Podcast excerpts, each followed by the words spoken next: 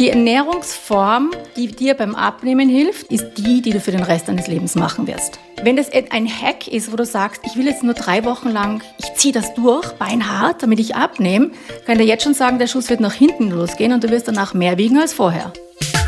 Einfach besser essen. Der Live-Radio-Podcast mit Ernährungsexpertin Sascha Waleczek. Hi Sascha, guten Morgen. Guten Morgen, Philipp. 19. März, morgen offiziell Frühlingsbeginn. Bist du selber schon ein bisschen in Frühlingsstimmung? Ich kann es kaum erwarten, dass die Tage länger werden. Ich bin kein Fan von der Sommerzeitumstellung, die uns ja auch noch blüht. Aber ähm, dass die Tage länger sind, das ist einfach mehr Tageslicht. Ich freue mich riesig. Die Jacken werden dünner, die Kleidung wird weniger. ja, genau. Und ähm, die Bikini-Figur ruft. Genau das wäre nämlich mein Thema. Ich glaube, jetzt ist so ein Moment, wo doch in den ersten Köpfen so das losgeht, so Projekt Bikini-Figur. Sollte ich das jetzt starten? Soll ich abnehmen? Muss ich Kohlenhydrate einsparen? Wie ist das? Wie würde das sagen? Projekt Bikini-Figur. Wann startet man das? Wie viel Zeit hat man? Schafft man das zur Bikini-Figur in einer Woche, wie es so die eine oder andere Klatschzeitung verspricht, oder dauert es länger? Wann startet man das Projekt Bikini-Figur? Ähm, Ernährung ist was ganzjähriges. Das ist nicht etwas, was du startest, weil du in drei Wochen gut ausschauen willst, weil das funktioniert nicht. Das heißt, äh, du baust deinen Körper aus dem, was du isst, und zwar immer und die ganze Zeit. Und klar, manchmal legt man sich im Winter so ein, zwei, drei Kilo mehr zu. Die wegzubringen in, in wenigen Wochen ist überhaupt kein Problem, aber ähm, den ganzen Winter zu essen, als gäbe es keinen Morgen und dann im März zu sagen, im April muss ich dünn sein, das wird wohl nicht klappen. Wenn wir beim Projekt Bikini-Figur sind, glaube ich, sind wir ja auch ganz, ganz schnell und ganz nah bei den Kohlenhydraten. Mhm. Low Carb, No Carb, keine Keto. Kohlenhydrate nach 18 Uhr, nach 16 Uhr. Ich streiche sie komplett aus meinem Leben. Mhm. Äh, ich lese irgendwie beides. Die Kohlenhydrate sind unglaublich wichtig, weil, oh mein Gott, die bösen Kohlenhydrate, wie böse sind sie jetzt wirklich? Klär uns auf. Also, wir haben ja drei quasi Makronährstoffe im Körper. Also Makro heißt einfach groß, das heißt, wir brauchen von denen viel Fett, Kohlenhydrate, Eiweiß. Ja? Und das Lustige ist, die einzigen, die nicht essentiell sind, das heißt, wir müssen sie nicht essen, um zu überleben, sind Kohlenhydrate. Und zwar deswegen, weil die so wichtig sind, dass der Körper sie sich selber bastelt. Das heißt, wir haben Zellen, die können, die meisten Zellen, die wir ja haben, können Zucker und Fett verbrennen. Das heißt, ähm, da kennst du den Fettverbrennungspuls oder wenn du Fett verbrennen willst, das musst, machst du vielleicht mit mehr Sport. Auf jeden Fall, es gibt Zellen, die können Fett verbrennen. Aber es gibt ein paar, die können das nicht. Die müssen Zucker haben. Zum Beispiel die roten Blutkörperchen. Und das heißt, wenn du jetzt keine Kohlenhydrate isst, muss das irgendwo herkommen. Dazu muss man sagen, Kohlenhydrate, also die meisten, alle außer die Ballaststoffe, aber so Brot und Nudeln und Reis, die werden im Körper in Zucker umgewandelt. Also die Stärke da drin ist einfach ganz viel Zucker hintereinander und das wird umgewandelt und dann steigt unser Blutzuckerspiegel. Deswegen heißt der so. Ja? Das heißt, und auch wenn ich Vollkorn esse, macht mein Körper dann daraus bastelt, Zucker. Bast, ja, ja, genau. Das ist einfach, das ist, da drinnen ist Stärke und diese Stärke ähm, zerschnipselt der Körper und dann hat er Zucker. Das nennt er dann, das ist dann dein Blutzuckerspiegel. Das heißt, je mehr Nudeln du isst, umso mehr Blutzucker. Je mehr Brot, das Gleiche, ja.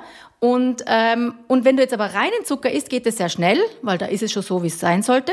Und wenn du Vollkorn isst, oder, dann dauert es ein bisschen länger, dann steigt dein Blutzuckerspiegel langsamer an und das ist meistens besser. Okay, also jetzt bastelt er das und wenn du das jetzt nicht isst, was passiert? Irgendwo muss es herkommen, weil sonst rote Blutkörperchen gehen sonst in Streik. Und das heißt, dann kann es der Körper selber machen, leider nicht aus Fett, sondern das macht er dann aus Eiweiß. Und je nachdem, wie dringend das ist, macht er das dann in Folge einer Stressreaktion. Und die Stressreaktion ist nie eine gute Sache in dem Fall. Und das heißt, dann steigen deine Stresshormone und dann nimmt er Muskeleiweiß von Muskeln, die gerade nicht bewegt werden. Und wenn du daheim vorm Fernseher sitzt, sind das fast alle. Und dann baut er die in Zucker um und dann wirft er die ins Blut. Und daraus ernährt er dann eben das Gehirn und die roten Blutkörperchen. Oder wenn du nur gestresst bist, ohne dass du einen Energiebedarf hast, dann steigt der Blutzucker und dann sagt der Körper, okay, das war jetzt auch keine gute Idee, was tun wir jetzt mit dem ganzen Zucker? Und dann wandelt er das in Fett um. Bei mir in der Redaktion, viele Mädels freuen sich auf diese heutige Folge ganz besonders. Eben Thema Kohlenhydrate zwischen Low Carb oder auch No Carb ist ja derzeit recht gehypt. Auch in den sozialen Medien stolpert man immer wieder drüber. Kannst ganz kurz einen, einen Leitfaden geben, weil bei mir ganz oft taucht dann die Frage eben auf, so in meinem Umfeld, ist das für mich das Richtige? Kann ich das machen? Soll ich das machen? Woran kann ich mich denn orientieren? Welche Fragen kann ich mir selber stellen, vielleicht um herauszufinden, wäre das für mich das Richtige? Genau. Die Ernährungsform die dir beim Abnehmen hilft und für die Gesundheit, ist die, die du für den Rest deines Lebens machen wirst. Das heißt, wenn du sagst, weißt was, ich habe Nudeln und Pizza noch nie mögen, ich liebe Salat, Brokkoli und Fleisch und Fett. Ja, ich will, ich brauche keine Tomaten mehr, ich brauche keine Karotten mehr, weil ihr werdet euch anschauen, wie schnell es euch aus der Ketose haut, wenn ihr nämlich ähm, Tomaten und Karotten esst, ähm, weil das teilweise zu viel Zucker ist. Ich werde nie wieder Obst essen. Dann dann kannst du ketogen sein. Ja, du kannst auch Low Carb sein, weil dieses Paleo, was die Leute sagen, wenn sie da viel Obst essen, sind sie ja nicht Low Carb. Das heißt, ähm, vieles von dem, was die Leute glauben, was Low Carb ist, ist gar nicht so Low Carb, wie sie glauben. Und wenn sie es wirklich sein wollen, dann ist es, wenn es dir besser, wenn dir das deine Sättigung einstellt, wenn du sagst, damit esse ich genauso viel, wie ich brauche, es macht mir Spaß, es ist für mich einfach, das passt in mein Leben und ich habe damit über, es fällt mir ganz leicht, wenn ich das sage, das mache ich jetzt bis ich 90 bin, kein Problem, dann ist es deine Ernährung. Wenn das ein Hack ist, wo du sagst, ich will jetzt nur drei Wochen lang, ich ziehe das durch, beinhart, damit ich abnehme, kann ich jetzt schon sagen, der Schuss wird nach hinten losgehen und du wirst danach mehr wiegen als vorher. Das ist so bei Diäten, bei jeder. Kohlenhydrate und Timing ist ja auch so eine Frage. Am mhm. Abend sind sie noch viel schlimmer als sonst über den Tag verteilt.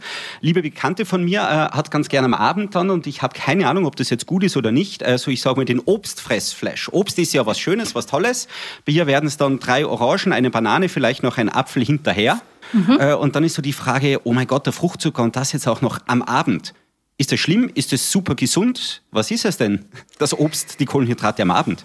Also, Kohlenhydrate, ähm, so, jetzt muss ich ein bisschen ausholen. Also, wir haben ähm, unsere normalen, wir haben ja Stresshormone im Körper und das Wichtigste, das wir so kennen, das den langfristigen Stress ist, ist das Cortisol. Und das Cortisol hat einen natürlichen Tagesrhythmus, das soll, soll in der Früh hoch sein und muss am Abend runterkommen, damit wir schlafen können. Wenn wir keine Kohlenhydrate essen, dann ähm, müssen wir den Zucker neu machen, ja, Gluconeogenese. Und daraufhin muss der Körper über die Stressreaktion Zucker produzieren. Das heißt, Cortisol würde am Abend steigen. Wenn Leute sehr gestresst sind, hat der Körper so eine Art, sich selbst zu therapieren. Und das ist, wenn wir nämlich was Süßes essen, wenn wir Kohlenhydrate essen, sinkt unser Stresshormon. Und das heißt, ähm, die Leute, die den Fressfleisch, wie du das nennst, am Abend kriegen, sind sehr oft, haben die tagsüber waren die sehr gestresst oder haben irgendwie Stress ausgelöst und der Körper versucht jetzt am Abend runterzukommen und dann kriegt man Lust auf Süßes. Das Erste, was das heißt, ist, dass ich versuchen würde, den Tag besser zu gestalten, ähm, früh genug zu frühstücken, ausreichend Eiweiß im Frühstück, das über den Tag zu verteilen, dann wird es am Abend besser. Das Zweite ist, ich würde am Abend die Kohlenhydrate nicht weglassen, weil sie eben helfen können, dir das Cortisol runterzubringen am Abend. Wenn du es nicht machst, kann sein, dass deswegen Cortisol am Abend weiter steigt. Und ähm, zum, zur Frage, die, wie gesund ist so viel Obst am Abend? Im Grunde hat sie eine Fressattacke auf Süßes am Abend. Es ist ein bisschen eine bessere Wahl, weil noch andere Nährstoffe dazukommen. Aber in der Menge Obst am Abend ist es einfach Zucker. Und jetzt sagen natürlich Fruchtzucker, ähm, ist klar, Fructose hat, macht Probleme im Körper in großen Mengen, das stimmt schon. Man darf nicht vergessen, es ist ja nicht so, dass im Obst nur Fruchtzucker ist und im der andere Zucker ist keine Fructose. Ein weißer Zucker, der normale weiße Zucker ist Hälfte Glucose und Hälfte Fructose. Das heißt, der normale weiße Zucker ist sowieso zur Hälfte Fructose, weil der kommt ja, der kommt aus der Zuckerrübe. Ich meine, das ist mhm. ja alles, jeder Zucker, ähm, Apfelsaft hat halb, also ich weiß nicht, ob es halb halb ist, aber ungefähr sind die immer so, da ist immer ein Teil Glucose drin und ein Teil Fructose. Und ja, die Fructose hilft da jetzt nicht beim Abnehmen, aber die Menge Obst hilft sowieso nicht beim Abnehmen so spät am Abend. Ich habe jetzt Positives und Negatives herausgehört. Was genau. wäre der Tipp für meine Bekannte? Also ich, ich würde jetzt die Schnittmenge nehmen. Obst am Abend passt, aber vielleicht nicht ganz so viel, ein bisschen weniger tut es auch. Obst, es ist so, ich bin immer Sättigung. Wenn du Hunger hast, iss. Wenn du nicht Hunger hast, iss nicht. Ja? Wenn du an einem Zeitpunkt, wir haben ja schon über, über Heißhunger geredet, wenn du zu einem Zeitpunkt extrem hungrig wirst auf bestimmte Lebensmittel und das ist irgendwie ungeplant und komisch, wie um 10 am Abend ähm, eineinhalb Kilo Obst zu essen, dann würde ich mir was nicht versuchen, mich da zusammenzureißen, weil das hat ja einen Grund, warum sie da jetzt hungrig ist. Sondern ich würde schauen, okay, frühstückt die. Was frühstückt sie? Ist genug Eiweiß drin? Vielleicht braucht sie ein pikantes Frühstück, kein süßes Frühstück. Was sind die Abstände zwischen den Mahlzeiten tagsüber? Wie viel Kaffee trinkt sie? Wie gestresst ist sie? Und dann würde ich das umstellen und nochmal schauen, ob das am Abend dann besser wird. Das wird relativ, das wird ganz schnell besser. Also in, in zwei, drei Tagen ist das Thema so viel Obst am Abend erledigt. Und dann kann man noch immer aus Spaß am Abend ähm, ein Stück Obst essen, aber halt nicht ein Kilo. Das wäre der Unterschied für mich. Aber ich setze da immer ganz früh an. Der Heißhunger am Abend, jetzt sind wir von den Kohlenhydraten wieder beim Heißhunger gelandet, ähm, der Heißhunger am Abend wird in der Früh gemacht ob du frühstückst und was du frühstückst. Und auch durch den Stress des Tages? Ah, und auch durch den Stress des Tages, genau. Und das hat aber, da kannst du mit der Ernährung gegensteuern. Wenn du das richtig aufsetzt, dann bremst dir das auch den restlichen Stress, quasi körperlichen Stress ein bisschen ab. Und deswegen ist das so wichtig. Ähm, eben, wie gesagt, es fängt beim Frühstück an, es gehen aber die Abstände zwischen den Mahlzeiten, ausreichend Eiweiß und eben immer, und das ist auch wichtig, gerade fürs Cortisol, wir müssen unbedingt auch mal über Stress reden, finde ich, aber... Ähm, ich wollte es gerade sagen, ich finde das nämlich gerade sehr, sehr spannend. ja, ja. Ich habe es eh schon mal auf meine Liste für Themen gemacht, da müssen wir schauen, wann wir es unterbringen, aber ähm, ähm, ist ganz wichtig ist, Kohlenhydrate senken kurzfristiges Cortisol, wenn du aber nur Kohlenhydrate isst, wir reden vom, auch vom Obstfressflash, dann erhöht es dir später den Stress wieder. Ja? Das heißt, wenn sie es am Abend isst, fühlt sie sich kurz besser und zwei Stunden später ist ihr Stress aber wieder gestiegen. Wenn du aber Kohlenhydrate mit Eiweiß isst, wie bei der Faustformel, Handteller Eiweiß, Faustgröße Kohlenhydrate, dann senkt dein Cortisol. Und deswegen bin ich dafür Kohlenhydrate immer dabei, nicht zu viel, aber so, dass du angenehm satt bist. Und äh, wenn wir noch dabei sind, nach dem Sport sind deine, dieses berühmte anabole Fenster, das ist, das gibt's wirklich, das anabole Fenster, das sind einfach nach einem anstrengenden Sport, sind deine Körperzellen sehr empfindlich, also sehr sensibel im besten Sinne und nehmen Nährstoffe besonders gut auf. Das heißt, da kannst du, ähm, da ist es gut, da gehen eben äh, Aminosäuren, Eiweiße, alles besonders gut in die Muskel zum Beispiel rein, wenn du Muskeln aufbauen willst. Das kann man ausnutzen. Und da aber auch wieder hilft, helfen dir Kohlenhydrate, um das in den Muskel hineinzuschleusen.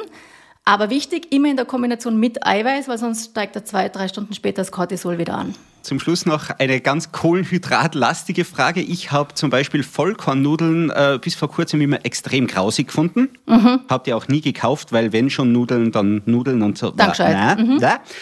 Inzwischen, ich habe sie gefunden. Die Vollkornnudeln, die für mich genauso gut schmecken wie alle anderen Nudeln. Mhm. Und ich habe irgendwo so den, die, die, die Hoffnung, den leisen Verdacht, damit gesünder, besser, äh, ja, mhm. vernünftiger mhm. einfach unterwegs zu sein.